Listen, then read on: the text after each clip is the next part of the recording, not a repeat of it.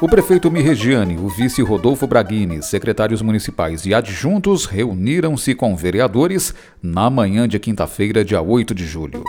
Três foram os temas da reunião: possível acordo com a CPFL sobre a dívida da Santa Casa com a concessionária, balanço de ações do primeiro semestre e a taxa do lixo. O prefeito anunciou que pretende encampar a dívida que a Santa Casa tem com a Companhia Paulista de Forceluz, a CPFL. A pretensão depende de autorização legislativa. De acordo com dados apresentados por Mirregiane, a prefeitura assumiria 60 parcelas mensais de 96 mil reais. A garantia seria a cota parte a que Itápolis tem direito na distribuição do ICMS. A CPFL, por sua vez, abriria mão de ações judiciais contra a Santa Casa que permitem bloqueio de receitas, que podem chegar até 35 mil reais ao mês. Além disso, a concessionária de distribuição de energia instalaria gratuitamente 5 mil pontos de iluminação com lâmpadas de LED no município, com exceção de praças. Ainda de acordo com o prefeito, o município possui em torno de 7.500 pontos de iluminação.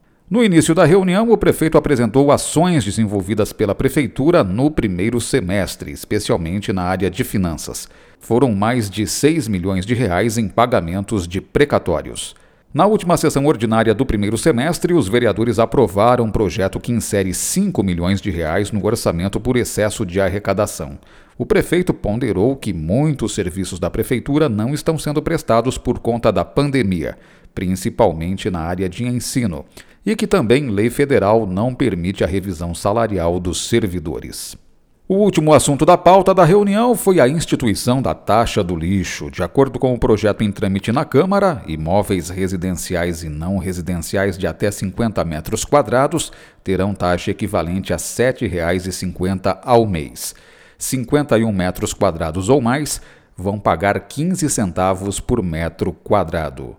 Ainda não foi definida a data de votação da matéria.